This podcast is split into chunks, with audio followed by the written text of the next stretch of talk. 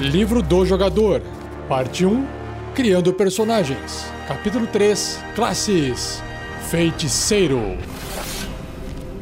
Regras do DD 5E. Uma produção RPG Next.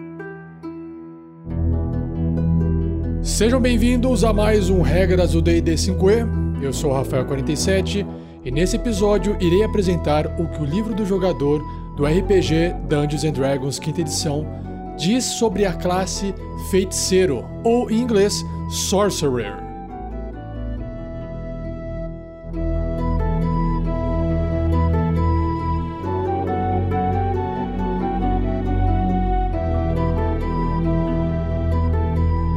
Seja você também um guerreiro ou uma guerreira do bem.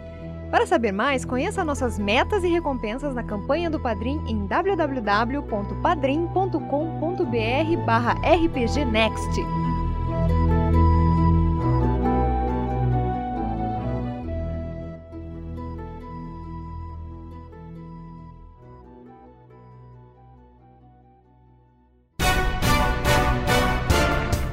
Com os olhos brilhando dourado, uma humana estica suas mãos e libera o fogo dracônico que queima em suas veias. À medida que o inferno consome seus oponentes, asas de couro surgem nas suas costas e ela ergue-se no ar.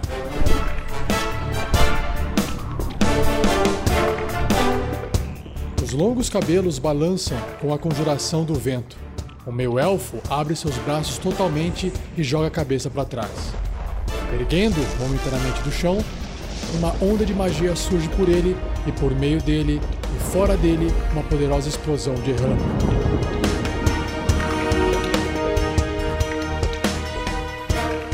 Esgueirando-se atrás de uma estalagmite, uma Heflin aponta seu dedo para um troglodita investida. Uma explosão de chamas é liberada através de seu dedo e atinge a criatura. Ela toma cobertura atrás da formação rochosa com um sorriso, sem saber que sua magia selvagem deixou sua pele com um brilho azulado.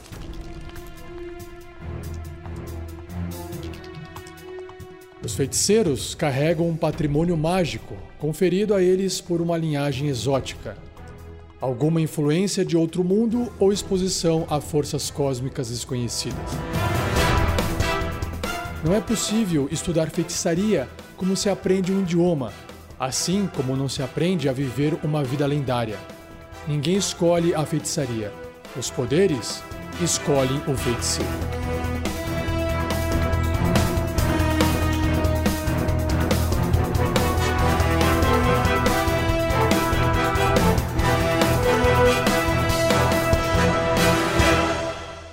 Na página 99 do livro do jogador do D&D quinta edição, nós temos então a introdução à classe feiticeiro, Sorcerer. E, claro, assim como os outros episódios, assim como as outras classes, uma bela ilustração ocupa metade da capa. O que chama atenção nessa ilustração é um ser humano de pele bronzeada com bastante chamas em volta dele circulando o seu corpo e também saindo dos seus olhos. Só que essa chama não queima o seu corpo e nem a sua roupa, tornando essa visão uma cena que parece ao mesmo tempo agressiva quanto preocupante. E no fundo, a ilustração complementa essa cena com montanhas e planícies. E é justamente aqui nesse local desolado que a gente vai poder conversar um pouco com o Carlos. Carlos, conhecido também como o Instável. Por que será, né? Vamos então falar um pouquinho aqui com o Carlos. Carlos, seja bem-vindo. Obrigado, Rafael. Conta pra gente um pouquinho por que, que você tem essa alcunha de O Instável. Porque, como você já introduziu o episódio, feiticeiros não escolhem serem mágicos, assim como os magos resolvem estudar magia. Então, um belo dia eu também despertei, acordei e fiz magia. Me tornei instável por um tempo até aprender a dominá-la e acabei causando alguns danos. Ah, entendi. então tá. Então você está querendo dizer então que isso tem a ver com alguma coisa relacionado à magia crua, à magia bruta? Explica pra gente, Carlos, o que, que representa isso nessa classe de feiticeiro.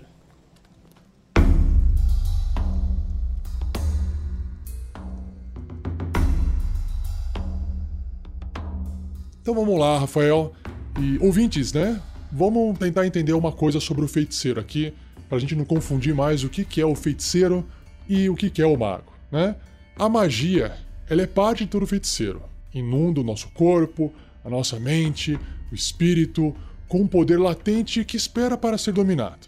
Alguns de nós carregamos essa magia que emerge de uma antiga linhagem infundida com a magia dos dragões. Outros carregam uma magia bruta, incontrolável dentro de si, uma tormenta caótica que se manifesta de formas inexplicáveis.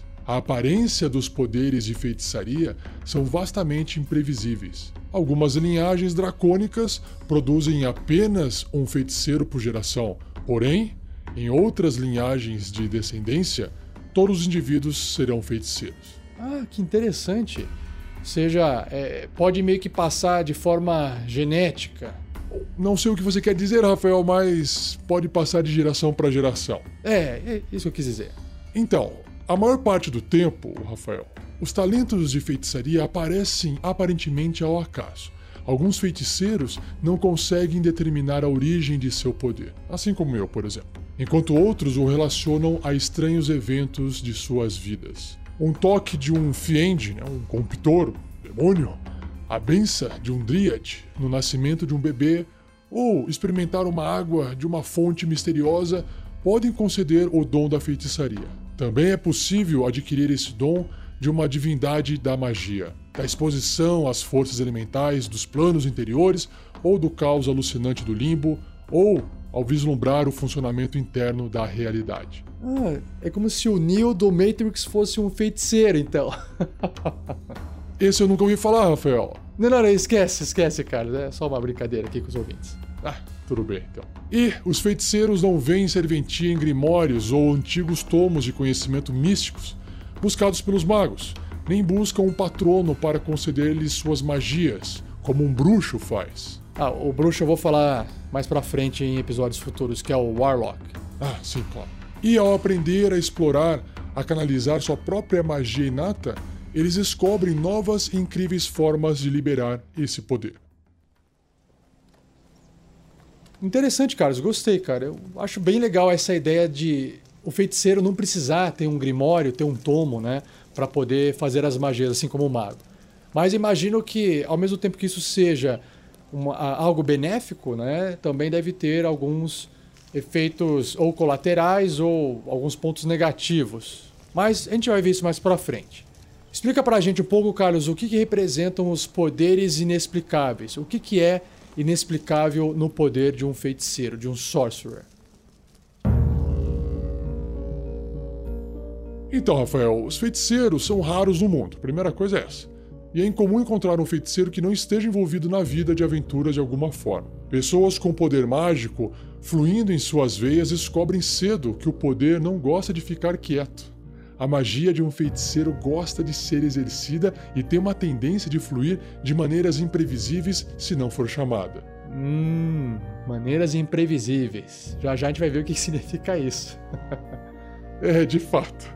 Bom, muitas vezes nós, feiticeiros, temos motivações obscuras ou quixotescas que nos levam a aventuras. Alguns de nós buscam uma maior compreensão da força mágica que nos infunde ou a resposta do mistério na nossa origem.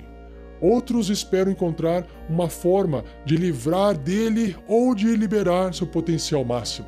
Independente dos objetivos de cada um, nós feiticeiros somos tão úteis para um grupo de aventureiros quanto os magos, compensando a falta de variedade de conhecimento mágico com uma enorme flexibilidade no uso das magias que eles conhecem. Ok, então vamos ver aqui como é que se cria um feiticeiro, vamos entender quais são essas diferenças. Vamos lá?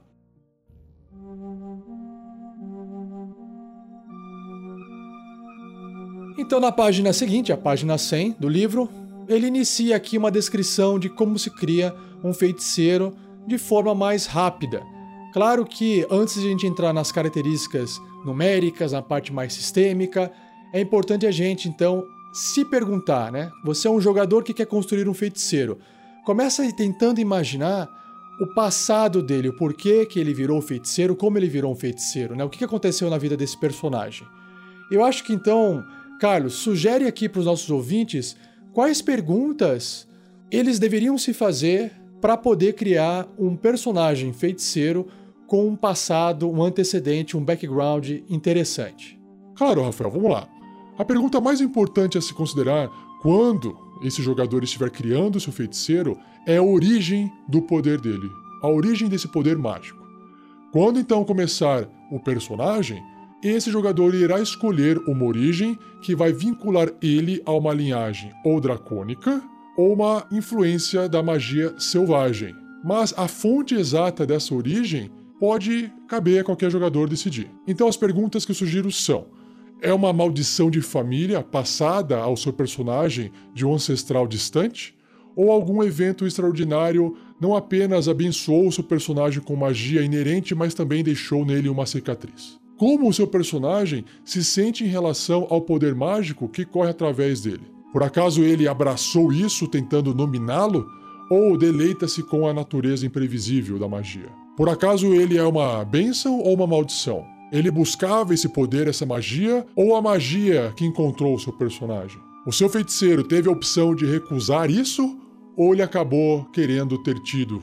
E uma vez que esse poder existe, o que, que o seu personagem pretende fazer com ele? Talvez ele acredite que esse poder foi dado a ele com algum propósito maior, por exemplo, ou ele pode ter decidido que esse poder lhe dá o direito de fazer o que quiser, de tomar o que ele quer daqueles que não possuem tal poder, ou talvez o poder do seu personagem ligue ele a um poderoso indivíduo no mundo, por exemplo, uma criatura feérica que abençoou ele no nascimento, um dragão que colocou uma gota de seu sangue nas veias dele, o Lich que criou ele através do experimento ou a divindade que escolheu ele para carregar esse seu poder. Oh, legal, Carlos. Curti essas perguntas, esses questionamentos.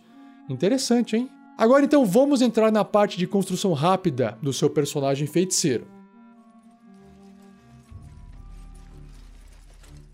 Então o livro explica que rapidamente você pode seguir essas sugestões, que começando pelos atributos, primeiro coloque o maior valor de atributo ou habilidade em carisma e segundo lugar, constituição. Carisma provavelmente porque é a habilidade principal para fazer magias e constituição porque pontos de vidas a mais sempre é importante. A segunda escolha que você deve fazer é escolher o antecedente eremita. E a gente vai falar em episódios futuros mais sobre esses antecedentes, esses backgrounds já pré-montados. E por fim, escolha os truques, né, as magias de nível zero, chamados truques de luz, prestidigitação, raio de gelo e toque chocante. Além das seguintes magias em nível 1, que são escudo arcano e mísseis mágicos. É uma magia de defesa e uma magia de ataque. Sobre as características de classe desse seu feiticeiro, então ele adquire os pontos de vida iguais a um dado de seis faces por nível de feiticeiro. Só que no primeiro nível, como todo personagem, você não tem que rolar esse dado. Você vai pegar o maior valor, que é 6 nesse caso, e somar ele ao modificador de constituição do seu personagem. E nos níveis seguintes, você vai poder rolar esse dado de 6 faces e somar o modificador de constituição, ou você pode, ao invés de rolar o dado, pegar um valor fixo, valor 4, que seria uma média. Converse com seu mestre e definam se vocês preferem rolar os dados de vida ou pegar valores médios. Sobre as proficiências em armaduras, um feiticeiro não tem. Nada. Zero. Ou seja, se ele usa uma armadura, ele não consegue se beneficiar da defesa daquele item. Claro, se você for, por exemplo, um anão, que já é proficiente em armaduras, e se você for um feiticeiro anão, aí não tem problema. Sobre as armas, feiticeiros têm proficiência em adagas, dardos, fundas, bordões e bestas leves. Já as ferramentas também, nenhuma ferramenta. E nos testes de resistência, nós temos aqui Constituição e Carisma, que são inclusive os atributos sugeridos para você colocar os maiores pontos. E por fim, as habilidades, né, ou perícias. Você vai escolher duas entre arcanismo ou arcana, do jeito que eu gosto de falar, enganação, que seria o deception, intuição, que seria o insight, intimidação, persuasão e religião. Escolha duas dessas para ele ser proficiente. Já em equipamento, o seu feiticeiro vai começar com o seguinte: além do equipamento concedido pelo seu background, ou antecedente. Então vamos lá. A. Uma besta leve e 20 virotes, ou B. Qualquer arma simples. A. Uma bolsa de componentes, ou B. Um foco arcano. Essa parte aqui é porque o feiticeiro, na hora de fazer magias, ou ele vai usar o seu foco, ou ele vai usar uma bolsa de componentes. E por fim, há um pacote de explorador, né? A mochilinha, onde vai ter vários utensílios, vários itens lá dentro, já pré-prontos para o seu personagem. Ou B, um pacote de aventureiro. A gente também vai ver mais detalhes sobre esses itens em episódios futuros. Agora, entrando na parte de regras sobre como fazer magia, como conjurar magias. E o livro aqui traz um textinho que fala assim: um evento do seu passado ou na vida de um parente ou ancestral deixou uma marca permanente em você. Em você, no caso aqui, o seu personagem, infundindo ele com magia arcana. A fonte desse poder, independente da origem, flui em suas magias.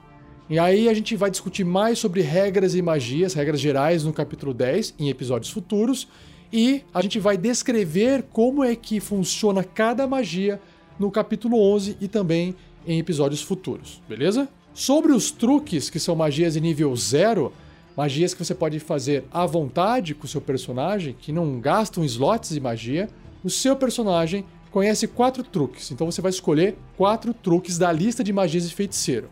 E claro que o feiticeiro vai aprender novos truques conforme ele vai subindo de nível, como é mostrado na tabela o feiticeiro, que se apresenta na página 100 do livro do jogador. Então, no nível 1 começa com 4, no quarto nível de feiticeiro ele aprende mais uma, indo para 5.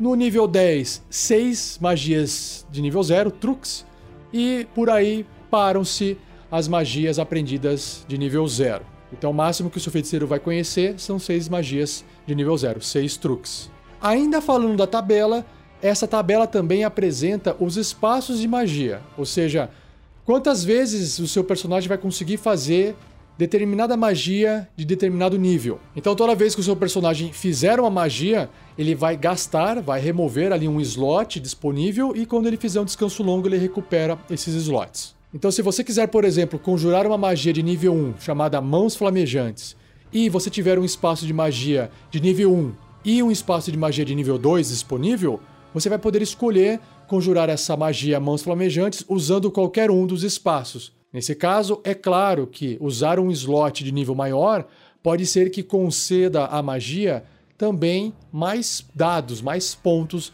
ou de dano, ou enfim, de qualquer outra variável que ela tenha. Então tem que ver a descrição de cada magia se ela se beneficia de ser feita em slots de níveis maiores, ok?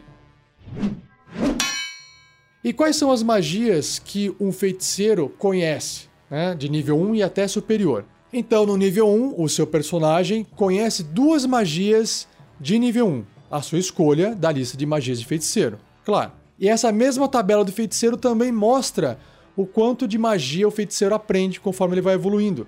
Lembrando que cada uma dessas magias que ele vai aprender deve ser de um nível do qual ele tem acesso, como é mostrado na tabela. Então, por exemplo, quando o seu personagem alcançar o terceiro nível de classe feiticeiro, ele poderá aprender uma nova magia de nível 1 ou de nível 2, porque é, é só no terceiro nível que ele consegue fazer magias em nível 2. E aí você escolhe, ah, eu quero aprender uma magia de nível 2. Não, pensando bem, eu quero aproveitar e aprender mais uma magia de nível 1.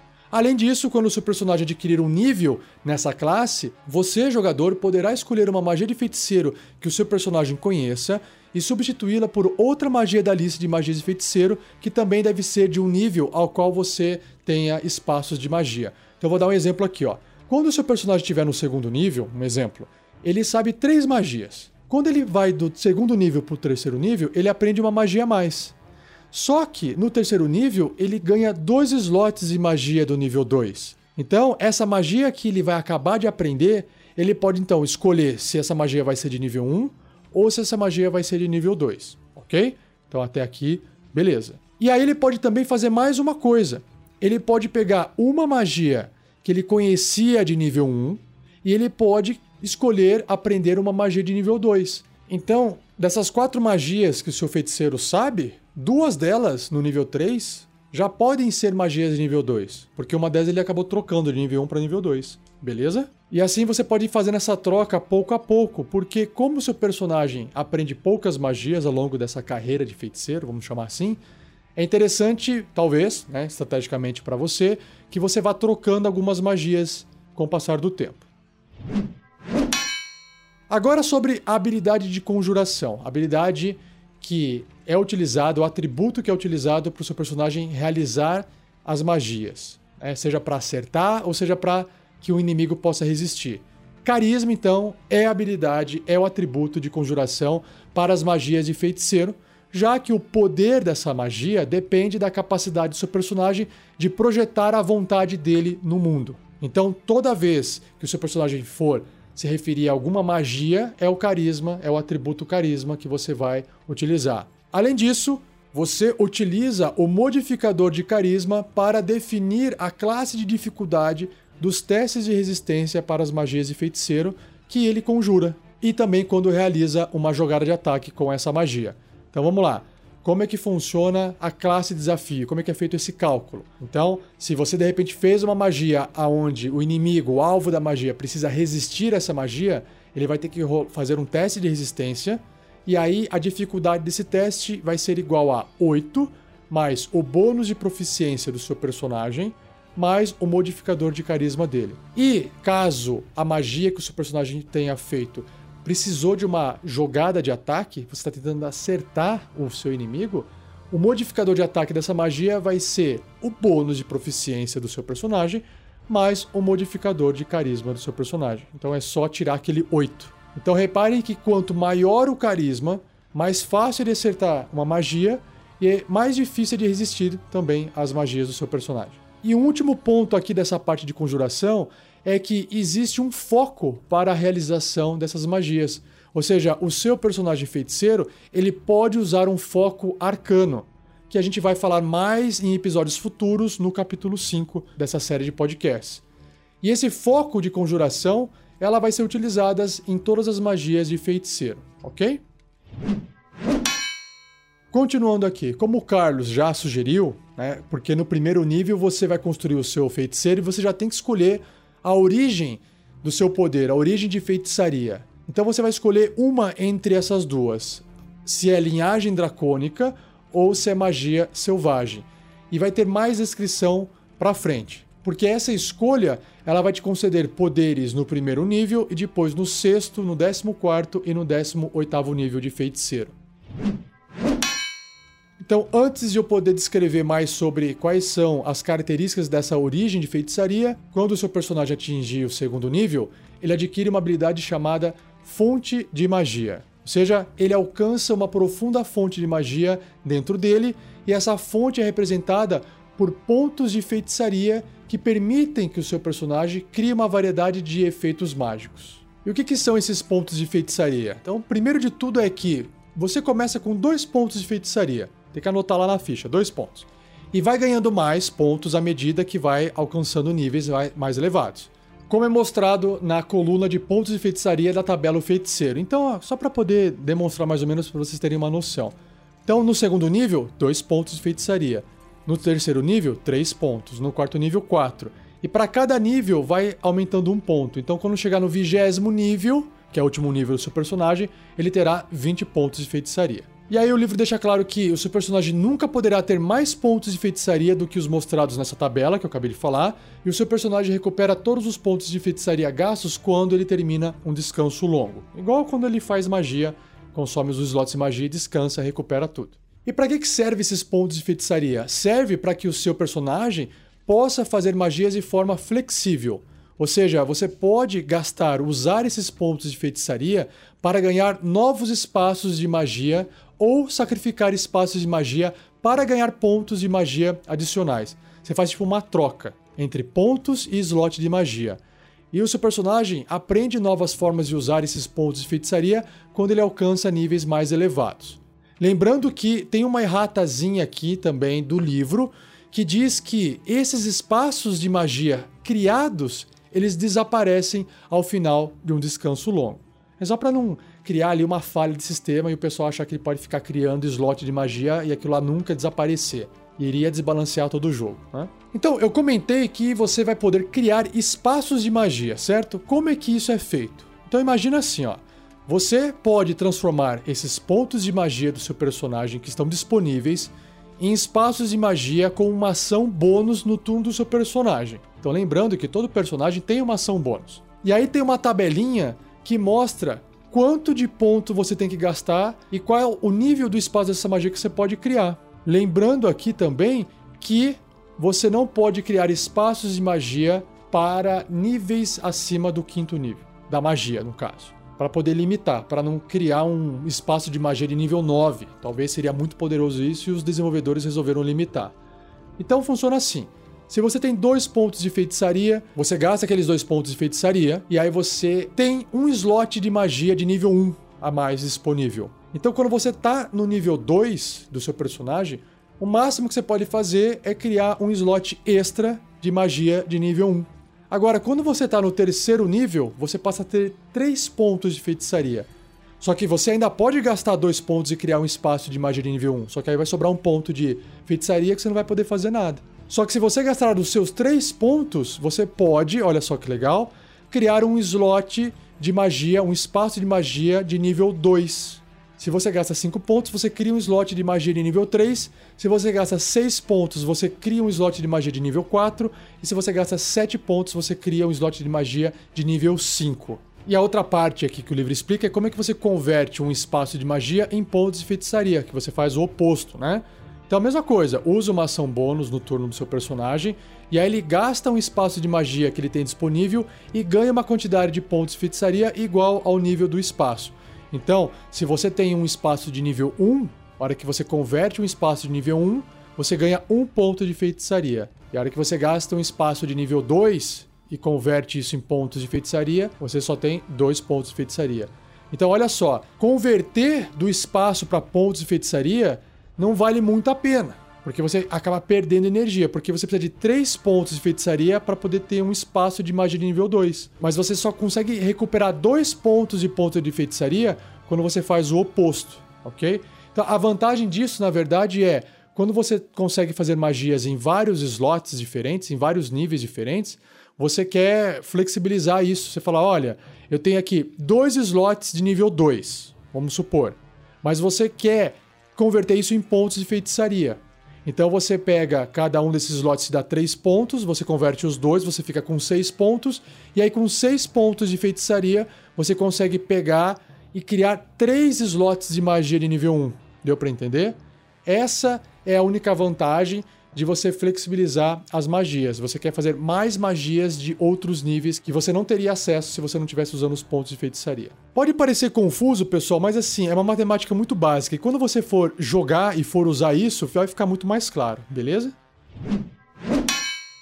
O próximo tópico se chama metamagia ou metamágica, que é uma habilidade adquirida no terceiro nível de feiticeiro e permite que o seu personagem distorça as magias para se adequarem às necessidades dele. Ou seja, ele ganha duas das seguintes opções de metamágica, a escolha do jogador.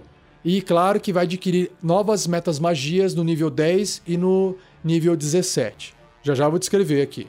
Além disso, é importante lembrar que você só pode usar apenas uma opção de metamágica em uma magia quando conjura, a não ser que esteja descrito o contrário. Você não pode tacar duas metamagias na sua magia, a não ser que seja descrito. Então vamos lá.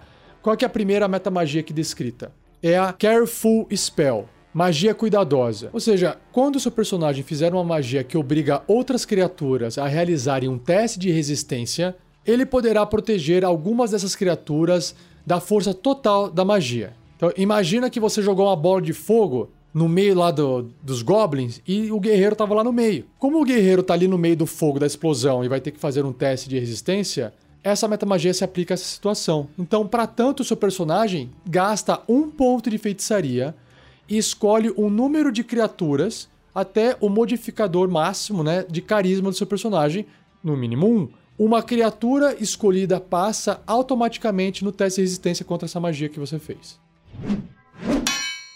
A próxima metamagia é a Distant Spell, magia distante. Quando seu personagem fizer a magia que tem uma distância de um metro e meio ou maior, Nesse caso, ele pode gastar um ponto de feitiçaria para dobrar o alcance da magia. Bem simples e direto.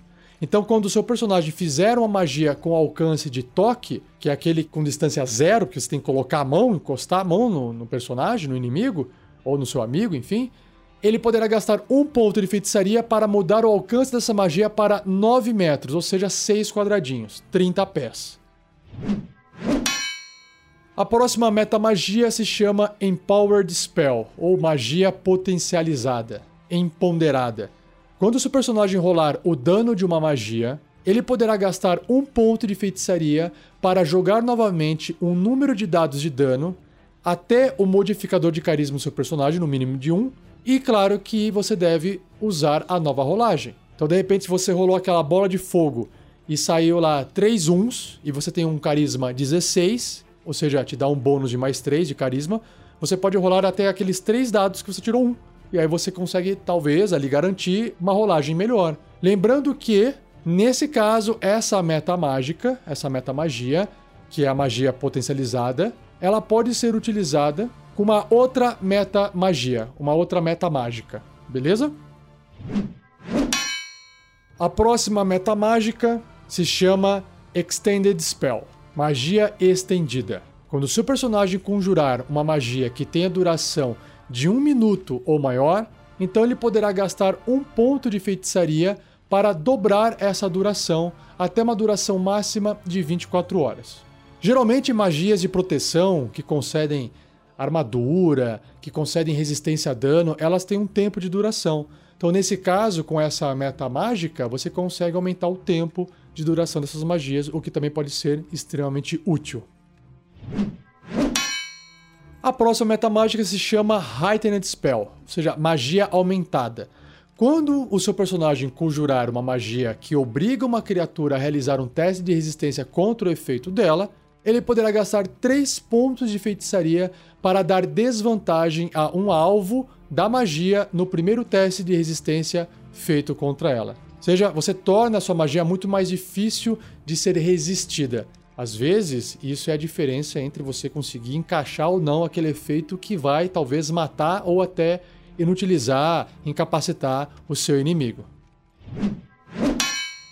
A próxima metamágica se chama Quickened Spell, ou magia acelerada. Quando seu personagem conjurar uma magia que tenha um tempo de conjuração de uma ação, ele poderá gastar dois pontos de feitiçaria para mudar o tempo de conjuração para uma ação bônus para essa magia. Ou seja, ele reduz o tempo de fazer essa magia. Nesse caso, olha só que interessante. Já que você gastou dois pontos de feitiçaria para reduzir o tempo de fazer essa magia para uma ação bônus, você ainda tem uma ação disponível e você pode fazer outra magia. Então, nesse caso, o seu feiticeiro, com essa meta mágica, poderia, no turno dele, fazer duas magias. Olha só que fantástico. Mais uma meta mágica aqui para descrever para vocês que se chama Subtle Spell, ou magia sutil. Quando o seu personagem conjurar uma magia, ele poderá gastar um ponto de feitiçaria para fazê-lo sem qualquer componente somático ou verbal. Isso também é muito vantajoso porque às vezes o seu feiticeiro precisa fazer uma magia e não pode falar, ele tem que se manter em silêncio. Ou, por exemplo, o componente somático é quando ele precisa fazer algum gesto com as mãos, mas ele foi preso, ele está preso, né? Com a mão ali amarrada atrás das costas e aí ele não consegue fazer a magia. Nesse caso, com essa meta magia, com essa meta mágica, ele consegue fazer essa magia mesmo sem a presença desses componentes somáticos ou verbais. E a última meta mágica descrita aqui no livro se chama Twined Spell, ou magia duplicada, magia gêmea, né? Então, essa Metamágica também tem uma errata no, do livro, né?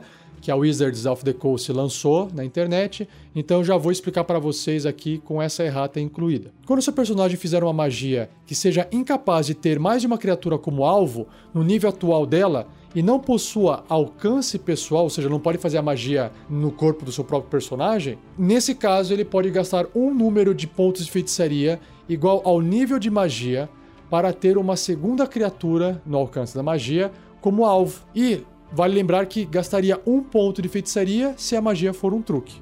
Senão seria zero, não, não pode gastar zero, né? Então o que acontece? Lembrando, a magia ela não pode ter mais de um alvo. Por exemplo, magias como míssel mágico, que eu citei anteriormente, ela tem mais de um alvo, então você não pode usar magia duplicada com mísseis mágicos. Mas se você pegar, por exemplo, raio de gelo, raio de gelo é uma magia, é um truque de nível zero que só tem um alvo. Aí você gasta um ponto de feitiçaria e aí você está tirando dois rainhos de gelo em dois alvos. Então é para isso que serve essa meta mágica, o que também pode ser muito útil. Continuando aqui, quando o seu personagem atingir o quarto nível e novamente no oitavo, no décimo segundo, no décimo sexto e no décimo nono nível, ele vai ter um incremento no valor de atributo ou valor de habilidade. E aí você, jogador, pode escolher um desses valores de atributo e aumentar em dois pontos, ou você escolhe dois atributos e aumenta cada um deles em um ponto. Como padrão, você não pode elevar um valor de habilidade ou de atributo com essa característica acima de 20 pontos, beleza? No nível 20, o seu feiticeiro aprende uma habilidade chamada Restauração Mística. Ou seja, ele recupera 4 pontos de feitiçaria gastos sempre que ele terminar um descanso curto. Então, bem simples, bem direto. Fez um descanso curto, aquele descanso de uma hora, recupera 4 pontos de feitiçaria gastos. Maravilha. Agora a gente vai entrar na descrição, na explicação do que, que são as origens de feitiçaria que são a linhagem dracônica e a magia selvagem. Carlos, explica rapidinho então para os nossos ouvintes o que, que é a linhagem dracônica. Certamente, Rafael. Sua magia inata vem da magia dracônica que foi misturada ao seu sangue e ao sangue dos seus ancestrais. Geralmente, os feiticeiros com essa origem traçam sua descendência de poderosos feiticeiros da antiguidade que fizeram uma barganha com um dragão ou que tem um dragão como parente. Algumas dessas linhagens estão bem definidas no mundo, mas a maioria é obscura. Qualquer feiticeiro pode ser o primeiro de uma nova linhagem, como resultado de um pacto ou de outra circunstância excepcional.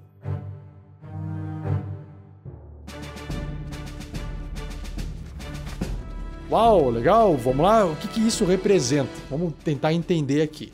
Então, no primeiro nível, você, jogador, vai escolher para ele qual é o tipo de dragão desse ancestral. E o tipo de dano associado a cada dragão será usado por características que ele vai ganhar posteriormente. Então, quais são as opções aqui na tabela? Se for um dragão negro, o tipo de dano vinculado é ácido. Se for um dragão azul, eletricidade, elétrico. Se for um dragão de latão, fogo. Se for um dragão de bronze, eletricidade.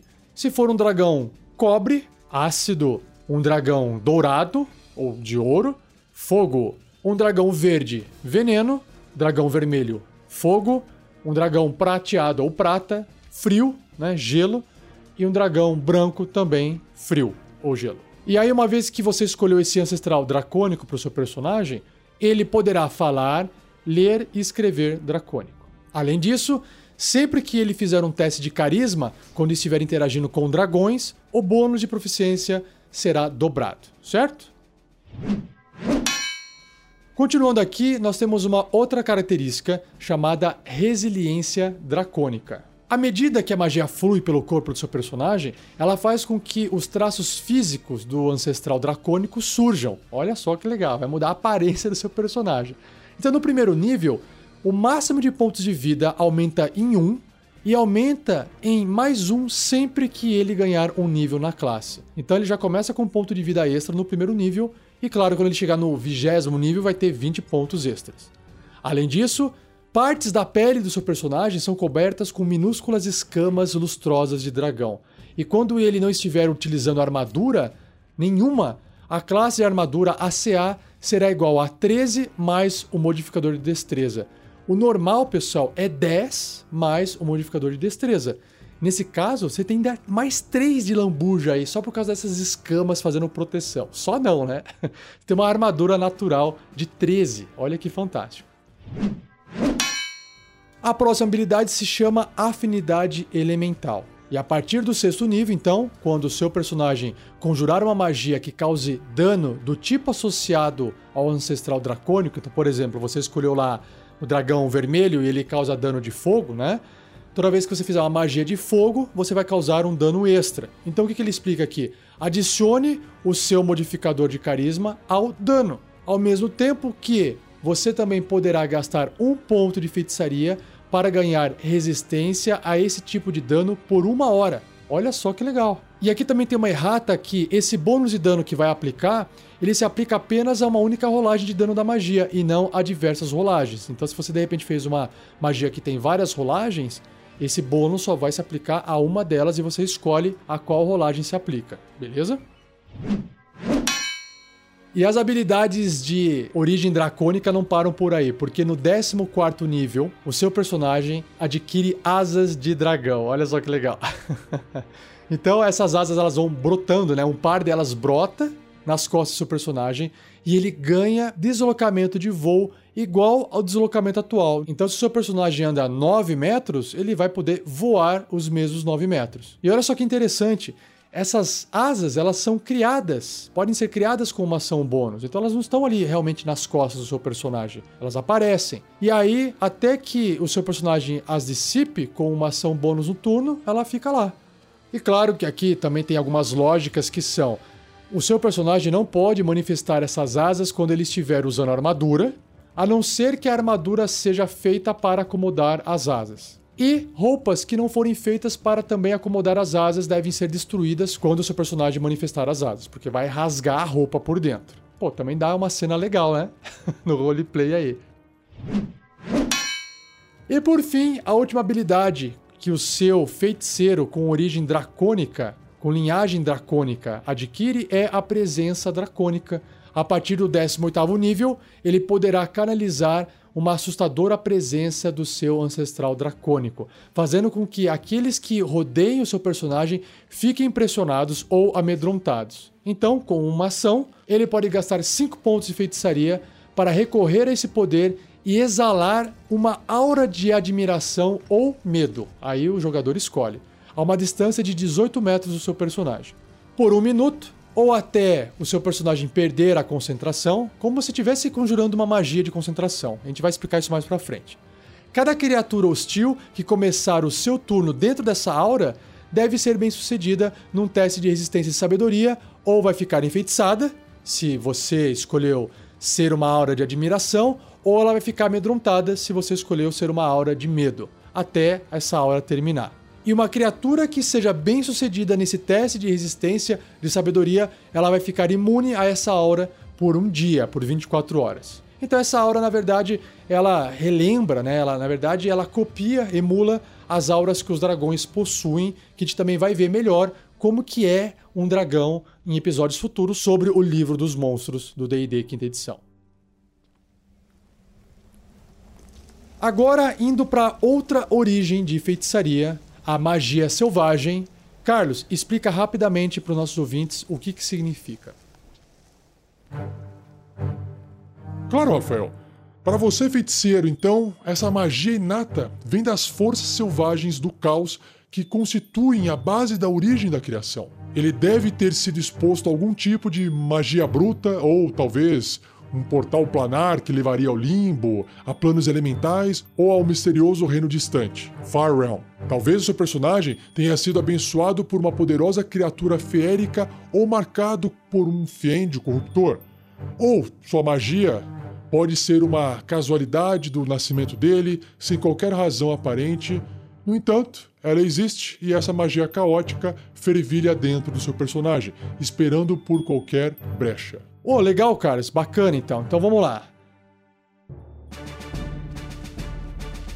Surto de magia selvagem. Essa é a primeira característica que o seu personagem vai adquirir no primeiro nível. O que, que representa isso? Que as conjurações do seu personagem pode liberar surtos de magia selvagem. Então funciona assim: imediatamente após o seu feiticeiro conjurar uma magia de feiticeiro de nível 1 ou superior. Então, para os truques não, não conta, não funciona com truques de nível 0, apenas magias de nível 1 ou superior. O mestre pode solicitar para você, jogador, rolar um dado de 20 faces, um D20. Se sair 1 nesse resultado, a gente tem que rolar na tabela surto de magia um D100 para criar um efeito mágico aleatório. Já já eu vou descrever quais são os efeitos mágicos aleatórios que são legais demais. E esse surto, ele só pode ocorrer uma vez por turno, mesmo que você tenha feito mais uma magia de nível 1, beleza? E aqui tem uma, uma erratazinha também para corrigir isso aqui. Se o efeito de um surto for uma magia, ela é muito selvagem para ser afetada por metamagia. E se ela normalmente exige concentração, nesse caso não será necessário concentração e a magia permanece pela duração total dela. Basicamente é, se for um efeito mágico, faz o efeito mágico lá e acabou. O que, que representa isso, pessoal? Representa que, basicamente, toda vez que o seu personagem fizer uma magia de nível 1 ou superior, ele tem uma chance de 5% de essa magia gerar um efeito aleatório chamado de magia selvagem. Surto de magia selvagem, ok? Isso pode ser bom, pode ser ruim. Já já eu vou olhar a tabela aqui com vocês e vai ser bem legal de descrever os efeitos. A próxima habilidade se chama Marés do Caos. Também começando no primeiro nível, o seu personagem pode manipular as forças do acaso e do caos para ganhar vantagem em uma jogada de ataque. Seja fazer uma rolagem de ataque usando 2d20 e pegando o maior resultado. Isso também pode se aplicar a testes de habilidade ou testes de resistência. E quando o seu personagem escolher usar as marés do caos para poder fazer essa rolagem de ataque, de habilidade ou de resistência com vantagem, o seu personagem tem que finalizar um descanso longo antes de usar essa característica novamente. E olha só a pegadinha aqui. É que existe uma forma do seu personagem recuperar o uso dessa característica antes de fazer um descanso longo. Como? Isso é interessante. Antes do seu personagem recuperar o uso dessa característica, né, com um descanso longo, por exemplo, o mestre ele pode falar assim, cara, rola na tabela do surto de magia selvagem. imediatamente vai lá e rola um D100 e vamos ver qual é o efeito mágico que vai acontecer. Se o mestre pedir para fazer isso, o seu feiticeiro ele pode novamente usar esse poder. Só que aí o efeito da magia selvagem já realizou. Então isso é muito legal. Ou seja, tecnicamente o seu feiticeiro ele pode ficar usando a maré do caos, abusando do caos para fazer ataques com vantagem, testes de habilidade com vantagem, testes de resistência com vantagem. E para cada vez que ele faz isso, tá acontecendo um surto de magia selvagem, porque o mestre está pedindo para rolar na tabela e as coisas malucas estão acontecendo. Então vai ser coisa boa, vai ser coisa ruim, gera um caos. O legal é que esse personagem de primeiro nível ele pode gerar esse caos. Isso que é muito legal. A próxima habilidade que o seu feiticeiro adquire, se ele escolheu essa origem de magia selvagem, é dobrar a sorte, que concede a ele, a partir do sexto nível, a habilidade de mudar o destino usando sua magia selvagem. Ou seja, quando outra criatura que o seu personagem possa ver realizar uma jogada de ataque, um teste de habilidade ou um teste de resistência, o seu personagem poderá usar a reação dele para gastar dois pontos de feitiçaria para rolar um dado de quatro faces e aplicar esse número rolado como um bônus ou uma penalidade, a escolha do jogador, na jogada daquela criatura. E o seu personagem pode fazer isso depois que a criatura fizer a jogada de, de dado, né? Rolar o dado, mas antes do efeito ocorrer. Então, um exemplo aqui: o inimigo atacou o seu colega guerreiro, um monstro muito forte, e vai. Acha, você acha que vai, aquele golpe vai acertar. Então você pode gastar dois pontos de feitiçaria e falar: olha, vou rolar um D4 aqui. Opa, tirei 4. Então reduz 4 nesse ataque. Pode ser que agora erre. É isso que serve esse efeito. No 14 nível, ele adquire o Caos Controlado. Ou seja, o seu personagem ganha um pequeno controle sobre os seus surtos de magia selvagem. Então, sempre que ele rolar na tabela do surto de magia selvagem, ele poderá rolar duas vezes e escolher um dos dois resultados. Porque às vezes, como eu falei, pode sair um resultado ruim, e aí ele fala: olha, não gostei desse, vou pegar esse outro que também pode ser ruim, mas, sei lá, é menos ruim do que o primeiro. E aí você pode escolher, beleza? E por fim, a partir do 18 nível, a habilidade chamada Bombardeio de Magia. Ou seja, a energia nociva das magias do seu personagem se intensifica.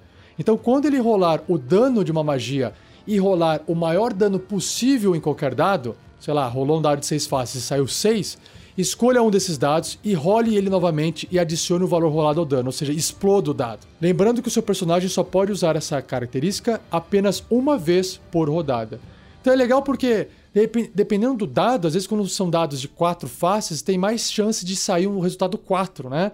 E aí você pode ir abrindo aquele dado e jogando 4, sai 4, joga de novo, sai 4, joga de novo. Então esse dano ele pode ser extremamente alto, por isso que chama bombardeio de magia.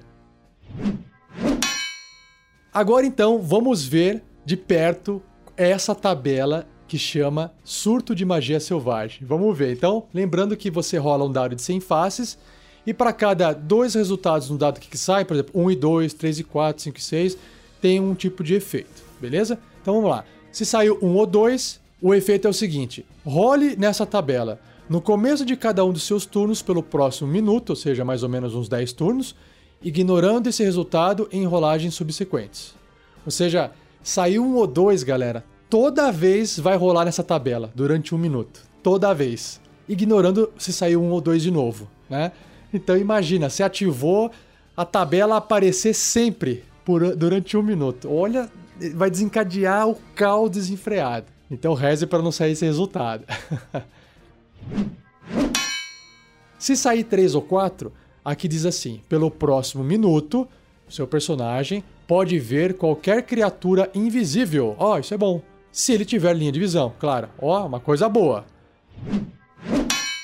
Se sair 5 ou 6, um Modron, uma criatura chamada Modron, escolhido e controlado pelo mestre, aparece em um espaço desocupado a um metro e meio de distância do seu personagem e desaparece após um minuto. Então aí pode acontecer qualquer coisa com o mestre usando esse personagem, esse monstro aí. Se sair 7 ou 8, o seu personagem conjura bola de fogo como uma magia de terceiro nível centrada nele. Então imagina, o fogo pega nele e pega todo mundo que está em volta. Já temos aqui uma coisa ruim. 9 ou 10. Seu personagem conjura mísseis mágicos com uma magia de quinto nível. Olha só, uma coisa boa. Então parece que está intercalando, né? Uma coisa boa, uma coisa ruim, uma coisa boa, uma coisa ruim. Se sair 11 ou 12, você ainda tem que rolar um D10 de novo. E aí vai sair um resultado nesse D10 a altura do seu personagem muda em um valor igual a 3 centímetros vezes o resultado da rolagem. Então, se saiu 10, até 30 centímetros. Se o valor for ímpar, o seu personagem reduz, e se for par, ele cresce. Então, se saiu 10, ele vai crescer 30 centímetros. E se for 9, ele vai reduzir 27 centímetros. Então, por aí vai. Então, o Sandoval, na aventura da mina perdida de Fandelva, aconteceu isso com ele. Ele tirou um valor ímpar e aí ele acabou reduzindo X centímetros que eu não lembro agora. ele ficou menorzinho. Se sair 13 ou 14, o seu personagem conjura uma magia chamada Confusão centrada nele mesmo. Se sair 15 ou 16, pelo próximo turno, ele recupera 5 pontos de vida no começo de cada um dos turnos dele, ou seja, fica com um poder de regeneração. Isso é bom. Se sair 17 ou 18, eu acho que vai ser uma coisa ruim, uma longa barba feita de penas cresce no seu personagem. Ela dura até ele espirrar. no momento que as penas explodirão para fora do seu rosto. Nossa, que zoeira. Se sair 19 ou 20, o seu personagem conjura uma magia chamada Área Escorregadia, centrada nele, que chama Grease. Grease é graxa. Então, isso aconteceu também com o Sandoval na aventura A Mina Perdida de Fandelver, ele também acabou fazendo esse efeito caótico aqui. E foi bem engraçada a cena, inclusive. Todo mundo escorregando e caindo no chão. Se sair 21 ou 22, criaturas têm desvantagem em testes de resistência contra a própria magia que ele conjurar no próximo minuto e que possuam um teste de resistência. Olha só que interessante. Se sair 23 ou 24, a pele do seu personagem adquire um tom vibrante de azul. A magia remover maldição pode acabar com esse efeito. Ou seja, ele vira lá o, o avatar, fica azul brilhante. Nossa, que coisa horrorosa.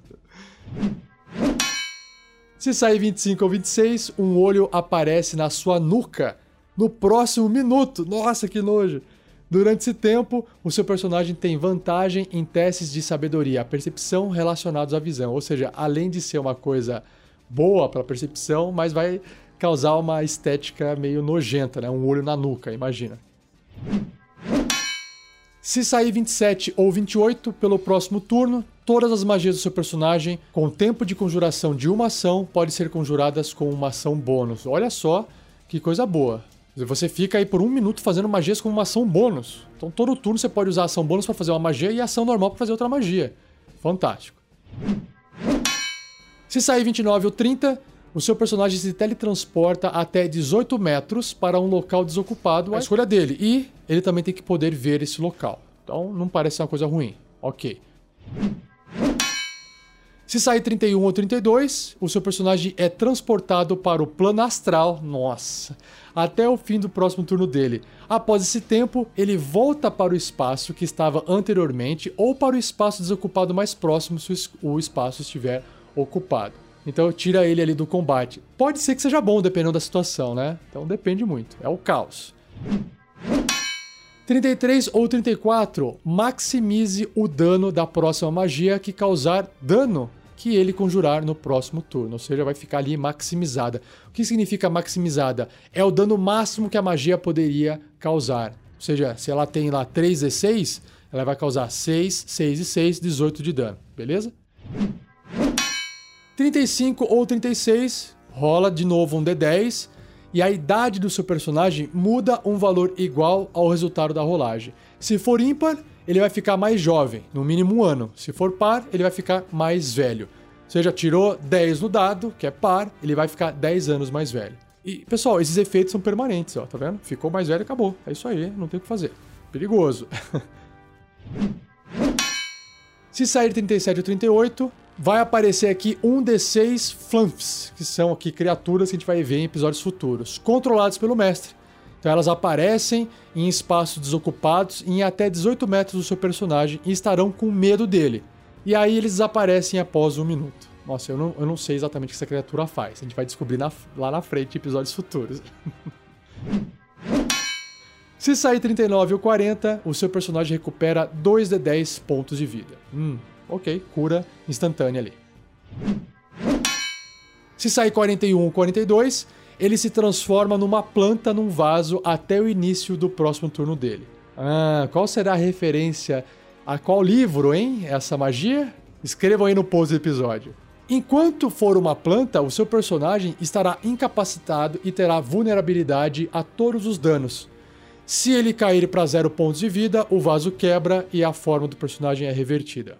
Caramba, eu fico imaginando que você tem que atacar a planta para poder reverter a forma do seu amigo feiticeiro que acabou de virar uma planta. Caramba.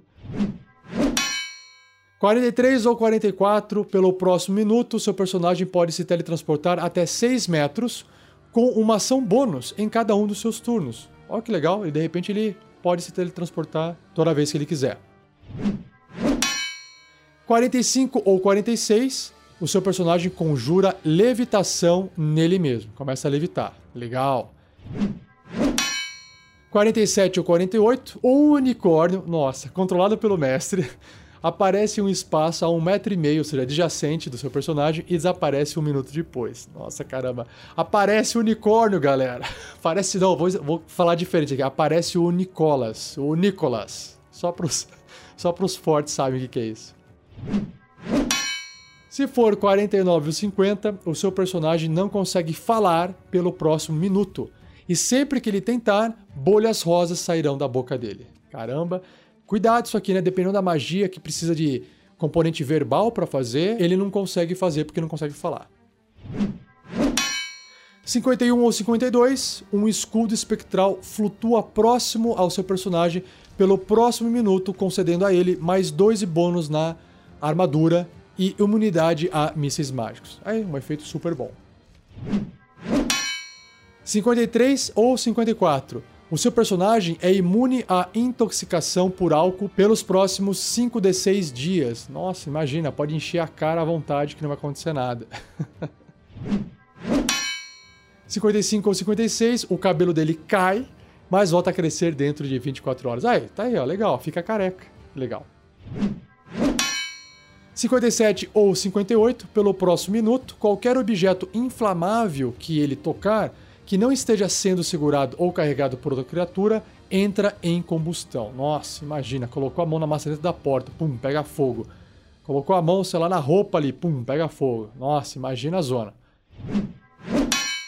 59 ou 60, o seu personagem recupera o espaço de magia de menor nível. Hum, legal.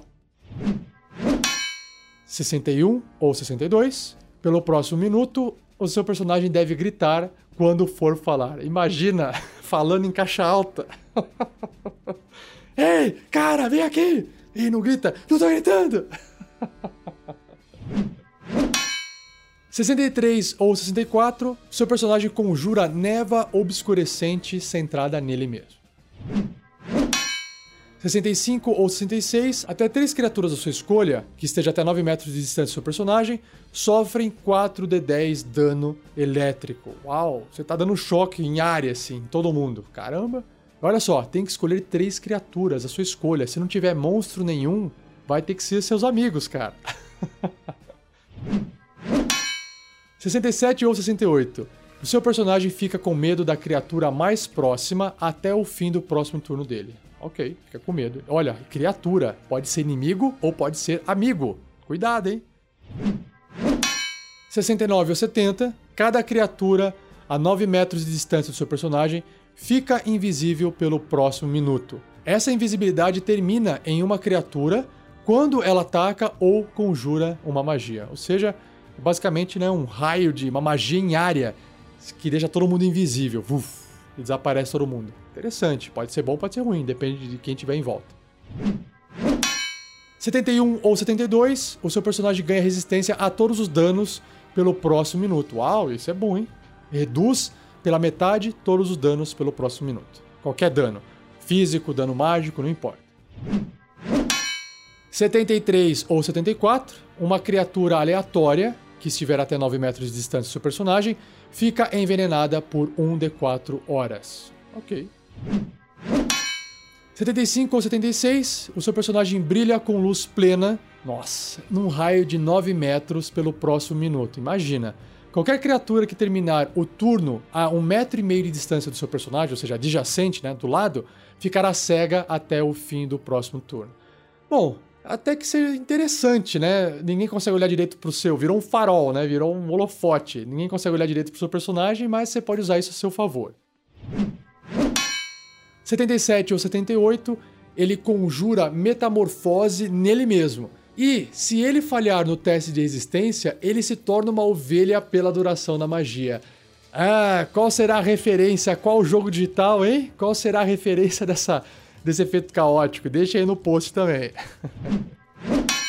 79 ou 80, borboletas e pétalas de flores ilusórias flutuam no ar até 3 metros de distância do seu personagem pelo próximo minuto. Ó, oh, que bonitinho. É só para criar um, alguma coisa bonita em volta ou causar uma confusão, pelo menos. 81 ou 82, o seu personagem poderá realizar uma ação adicional imediatamente. Ok, ganhou uma ação extra ali. Pá, vai. 83 ou 84, cada criatura que estiver até 9 metros de distância do seu personagem sofre 1 de 10 de dano necrótico ele então recupera uma quantidade de pontos de vida igual à soma do dano necrótico causado. Ah, legal, ele está sugando a essência vital de todo mundo em volta. 85 ou 86, ele conjura reflexos, que é a magia Mirror Image. 87 ou 88, o seu personagem conjura voo numa criatura aleatória até 18 metros. 89 e 90, o seu personagem fica invisível pelo próximo minuto. Durante esse período, outras criaturas não podem ouvi-lo. A invisibilidade termina quando ele atacar ou conjurar uma magia. 91 92, se o seu personagem morrer no próximo minuto, ele volta imediatamente à vida através da magia reencarnação. Uau, que legal! 93 ou 94, o tamanho do seu personagem aumenta em uma categoria pelo próximo minuto. Então, se ele é médio, ele fica large, ele fica grande. Então, ele fica tamanho tipo, de um troll, por exemplo, ou de um cavalo, né? 95 ou 96, o seu personagem e todas as criaturas em até 9 metros de distância dele ganham vulnerabilidade a dano perfurante pelo próximo minuto. Ou seja, mais uma coisa ruim aqui. 97 ou 98, seu personagem é envolto por uma suave música etérea pelo próximo minuto. E por fim, 99 ou 100, o seu personagem recupera todos os pontos de feitiçaria gastos. Então, como vocês podem ver, essa tabela que tem aí 50 efeitos de magia selvagem, na maioria deles, pelo que eu percebi, né, no começo vinha dando a indicação de que era uma coisa boa, uma coisa ruim, e mais aqui pro final, na verdade, é uma coisa boa, ou uma coisa muito boa, ou uma coisa neutra, né? Que não vai afetar diretamente o seu personagem, mas pode acabar funcionando uma coisa ruim ou uma coisa boa, depende da situação do seu RPG. Mas o que é mais legal é que essas, esses efeitos aleatórios, eles criam uma situação totalmente né, inusitada para sua mesa e eu acho muito divertido jogar e ter na mesa um feiticeiro de magia selvagem. Então é isso, pessoal. O livro finaliza aqui na página 104 com a descrição. Espero que vocês tenham gostado. Carlos, muito obrigado pela sua participação. Você contribuiu bastante e espero que você aí nas suas andanças por aí não arranje nada encrenca com seus efeitos caóticos aleatórios. Obrigado, Rafael. Que isso, cara? Eu estou aprendendo a me controlar. Logo, logo eu atinjo níveis mais altos e vai ficar menos problemático para mim. Beleza? Abração, até mais. Até mais, ouvintes.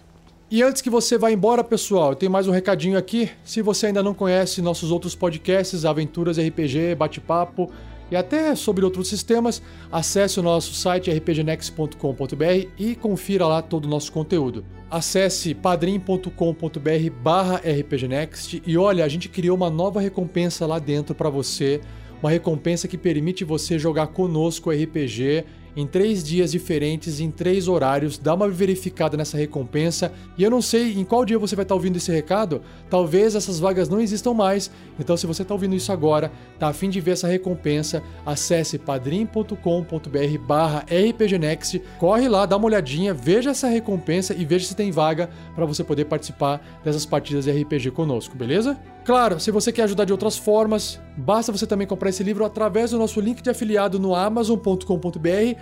Acesse o post, o link está lá, clique lá e compre o livro. E se você quiser continuar essa discussão desse cast, né, quiser acrescentar alguma informação sobre os feiticeiros, acesse o post desse episódio e deixe lá seu comentário, ok? Por fim, para finalizar, visite as nossas redes sociais: Facebook, Twitter, Instagram, YouTube e não perca o nosso próximo episódio porque eu irei apresentar para vocês o Warlock ou o Bruxo.